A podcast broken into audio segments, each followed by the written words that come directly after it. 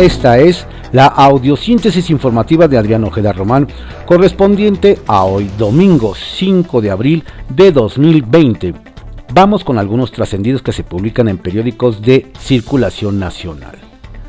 Templo Mayor, por Fray Bartolomé, que se publica en el periódico Reforma. Bienaventurados los que saben que las notas de las calificadoras internacionales no son la Biblia, como bien lo señaló Andrés Manuel López Obrador.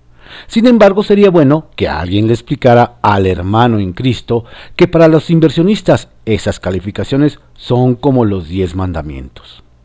Justo hoy, que es Domingo de Ramos, fecha en que los católicos recuerdan cuando el Mesías entró en Jerusalén montando en un borrico, ya aclamado por sus fieles, el presidente pretende seguir su ejemplo y traer la buena nueva de su propuesta de programa económico para enfrentar la crisis provocada por el coronavirus. Sin embargo, se ve difícil que este domingo haya las palmas que espera el presidente, dado que en el mundo empresarial hasta anoche prevalecía el desánimo por el paquete que hoy se anunciará. Y es que, hasta donde se sabe, la idea es la misma de siempre, las dádivas, es decir, apoyos para la subsistencia, pero no para la inversión ni para la productividad. Así que, mientras los cuatro jinetes del desempleo, la recesión, la pobreza y la pérdida de grado de inversión cabalgan por México, el gobierno simple y sencillamente sacará un detente de san populismo. Amén. Una nueva crisis y otra vez aparece Marcelo Ebrard, que ahora también coordinará al equipo que trabaja en marchas forzadas para enfrentar el coronavirus. El nuevo peso político del canciller llama especialmente la atención porque en estos días han estado circulando versiones muy insistentes de que habrá cambios profundos en el gabinete presidencial.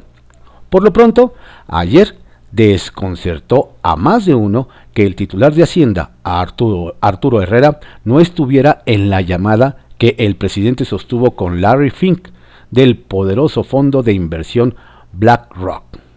Resulta extraño que la científica Claudia Sheinbaum prefiera la retórica que las métricas. Y es que la secretaria de Salud de la Ciudad de México sí está llevando conteos de contagiados de, con COVID-19 alcaldía por alcaldía. Pero la jefa de gobierno decidió que esos datos están en cuarentena. Esta semana, The Economist evalúa la respuesta de autoridades latinoamericanas ante la emergencia sanitaria. Con las mejores notas están los presidentes de Perú, Martín Vizcarra, de Argentina, Alberto Fernández, y de México. Ah, no, perdón, el mandatario mexicano no está en el cuadro de honor. De Andrés Manuel López Obrador y del brasileño Jair Bolsonaro, considera que ambos desperdiciaron semanas negando la seriedad del virus y sin acatar las medidas de distanciamiento social tal para cual. Bajo reserva, que se publica en el periódico El Universal. El plan B de los empresarios si AMLO no anuncia hoy apoyos. Este domingo el presidente Andrés Manuel López Obrador ofrecerá su primer informe de su segundo año de gobierno en el patio de honor de Palacio Nacional en un ambiente de aislamiento por la pandemia del coronavirus. Por medidas de sanidad, no estarán presentes todo su gabinete, ni invitados especiales y menos reporteros de los habituales. El presidente hablará, dijo, directo al pueblo a través de las cámaras, micrófonos y las benditas redes sociales. Empero, nos dicen que la presentación del plan de activación económica para enfrentar la crisis por coronavirus y la caída de los precios del petróleo no es la última veladora encendida del sector empresarial, sino la mesa permanente de diálogo que abrieron el jueves pasado, en la cual, confían, podrán convencer al mandatario de la importancia de un estímulo fiscal para el sector. Diputados alistan sesión express. Los diputados federales que integran la cuarta transformación están atentos al mensaje que emitirá el presidente Andrés Manuel López Obrador este domingo y en el que presente su plan para ayudar económicamente a los mexicanos ante la pandemia del COVID-19. Nos cuentan que los legisladores respaldaron a López Obrador y se dijeron dispuestos a sesionar la próxima semana en caso de que así se requiera y hacer reformas. Nos describen que hay quienes describe que la Cámara podría abrir sus puertas y tener una sesión urgente de apenas 30 minutos. Y si todas las bancadas van a favor de las modificaciones, solamente habría presentación de dictámenes y votación, y todas las intervenciones se inscribirían íntegras en el diario de los debates para evitar que se alargue la sesión. Mañaneras de lunes a domingo. Quien cumplió su advertencia de convocar a conferencias mañaneras también los fines de semana es el presidente Andrés Manuel López Obrador. Esta decisión, nos dicen, es debido a que el mandatario quiere hacer uso de esta herramienta de comunicación ante la pandemia. Si sumamos las cinco conferencias que realizó toda esta semana, la de este sábado, y si agregamos que el domingo presentará su informe de gobierno trimestral ante los reporteros, el Ejecutivo Federal habrá encabezado toda una semana de conferencias sin descanso. Pero si además sumamos las que planea realizar la próxima semana, serán 12 sesiones ininterrumpidas.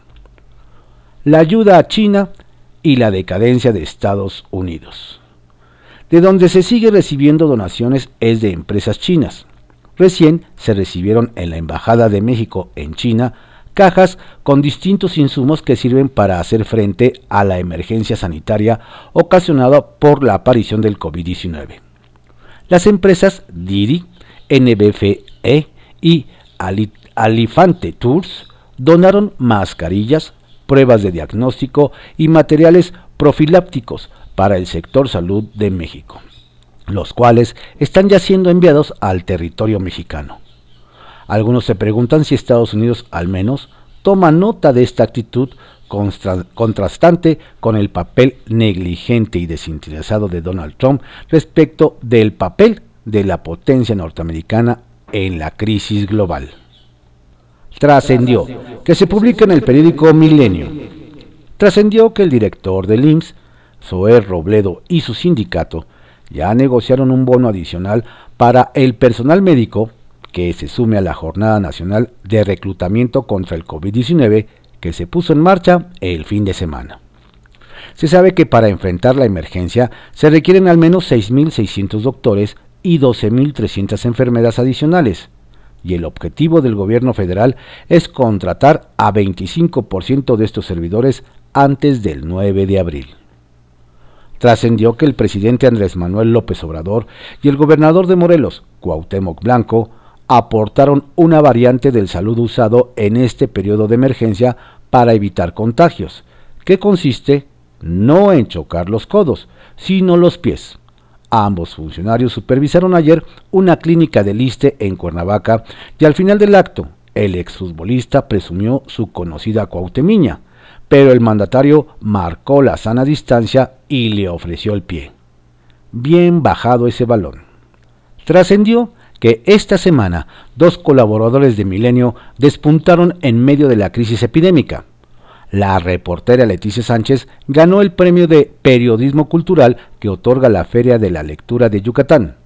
El otro compañero es el corresponsal en Nueva York, Juan Alberto Vázquez, quien presenta su libro NXIBM, en el que desteje la trama mexicana en la secta de Keir Ranier, con prólogo de nuestro director del diario, Alfredo Campos Villeda, editado por Grijalvo. Enhorabuena. Sacapuntas, que se publica en el periódico El Heraldo de México. Río Revuelto. En vísperas del informe presidencial de este domingo, corrió como río revuelto el rumor de renuncias y enroques en el gabinete presidencial. En el círculo rojo se mencionan muchos nombres, pero nada firme hay hasta ahora. Así que muchos empresarios, políticos y activistas están a la expectativa de lo que diga esta tarde el presidente Andrés Manuel López Obrador. Batean a Salgado. Nos cuentan que los especialistas de la Secretaría de Hacienda y Crédito Público ni siquiera consideran la propuesta del senador de Morena, Félix Salgado Macedonio, para estatizar las afores son 3.8 billones de pesos los que hay en esos instrumentos para el retiro. Pero ya le dejaron claro al legislador guerrerense que ese dinero no se toca. Ojalá y así sea. Hasta nuevo aviso. Renco quedó desde el viernes el Consejo General del INE, que preside Lorenzo Córdoba. Ese día terminaron su periodo como consejeros Pamela San Martín, Benito Nasif, Marco Antonio Baños y Enrique Andrade. Y como la emergencia sanitaria por coronavirus frenó en San Lázaro el proceso para sustituirlos, será hasta nuevo aviso cuando se complete. Secretaria Solidaria. Fue la secretaria de gobierno, Rosa Isela Rodríguez, la primera en levantar la mano a la propuesta de la jefa de gobierno, Claudia Sheinbaum, para donar dos meses de su sueldo para contratar profesionistas de la salud que enfrenten la pandemia del COVID-19. Nos comentan que se espera recaudar unos 40 millones de pesos de todos los funcionarios de la Ciudad de México. Canción dedicada a a propósito del fallecimiento de Luis Eduardo Aute, políticos memoriosos recuerdan que en el 2000 dedicó su canción Las 4 y 10 a Rosario Robles. Además, la calificó como la más bella, por dentro y por fuera. Y si se lanza para presidenta, me cae que voto. Fue el 3 de diciembre de ese año en el Zócalo, en su despedida como jefa de gobierno de la Ciudad de México. Frentes políticos que se publica en el periódico Excelsior. 1. Pilas al 100. Hay gobiernos que no se duermen esperando a que la pandemia los rebase, como el de Yucatán, que comanda Mauricio Vila. Un total de 110 unidades de asistencias respiratorias conocidas como ventiladores fueron adquiridas por iniciativa del mandatario y como parte de las medidas tomadas de manera anticipada ante la escasez no solo en México, sino a nivel mundial, por la contingencia del coronavirus. Estas unidades se suman a los equipos de este tipo que ya tienen diversos hospitales del Estado, previendo que estos aparatos iban a tener alta demanda y por lo tanto podría existir desabasto en el mercado. El gobierno estatal decidió conseguirlos desde hace tres semanas. El escenario toma dimensiones que no imaginábamos con gobiernos responsables saldremos adelante. 2. Fuerza ante todo. El gobernador de Querétaro, Francisco Domínguez Servién, anuncia una serie de medidas para reforzar la prevención de contagios contra el coronavirus, entre las que se incluye el endurecimiento de las restricciones vehiculares.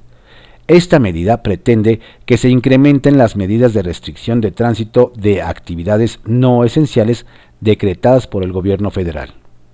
La excepción será para aquellas personas que tengan la necesidad de salir por alimentos o medicinas.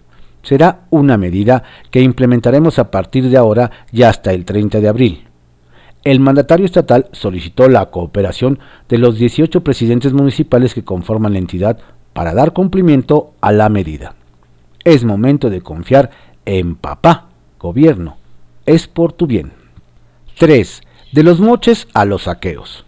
Jaime Bonilla, el gobernador de Baja California, luego de informar que la cifra de muertes por coronavirus llegó a 5, precisó que la Secretaría de la Defensa Nacional reportó dos páginas que vía redes sociales promueven el saqueo y cuyos autores están ligados al PAN. En su reporte, el gobierno de Baja California, con base en trabajos de la Secretaría de la Defensa Nacional, aclaró que ambas páginas ya han sido identificadas. De inventar y promover mentiras las tenemos perfectamente ligadas a Acción Nacional. A algunos de los líderes todo bajo investigación. Es información de la Sedena y la tomamos en serio porque están incitando a la violencia, dijo el mandatario. ¿Estará esto en la bitácora de Marco Cortés, líder del PAN? 4. Bien hecho. Sí existen héroes en esta lucha a muerte contra la pandemia. Son los médicos y los enfermeros quienes se llevan las felicitaciones de una sociedad que ve en ellos su tabla de salvación ante la fuerza de la enfermedad que arrasa, además, con las más vulnerables. Javier Corral, el gobernador de Chihuahua, anunció que se otorgará un aumento del 30% en el salario de los trabajadores de la salud que atienden directamente a los pacientes contagiados por COVID-19. El mandatario anunció el plan emergente de apoyo y protección a la salud, empleo e ingreso familiar que dio a conocer la noche del viernes, donde detalló que fue integrado con un fondo de 3 mil millones de pesos. Es cierto, la frase de que la salud no se paga con nada, pero ese 30%, bienvenido. 5. Preparados. El presidente Andrés Manuel López Obrador aseguró que México tuvo mucha suerte al tener tiempo de prepararse para enfrentar la pandemia del COVID-19. En su visita al Hospital Centro Médico Naval para supervisar la infraestructura hospitalaria marina INSABI, el primer mandatario destacó que el retraso en la expansión del coronavirus permitió a su gobierno ir avanzando en mejorar las instalaciones de salud, que no funcionaban adecuadamente como herencia del pasado. Desde luego podemos decir que nos preparamos con anticipación y es cierto, fuimos de los primeros en el mundo en darle la atención que merecía esta epidemia. Se puede probar que en México se empezó a informar a toda la población antes que a otros países, manifestó el primer mandatario. No es por nada, pero los números hablan. Vaya cinismo de este irresponsable.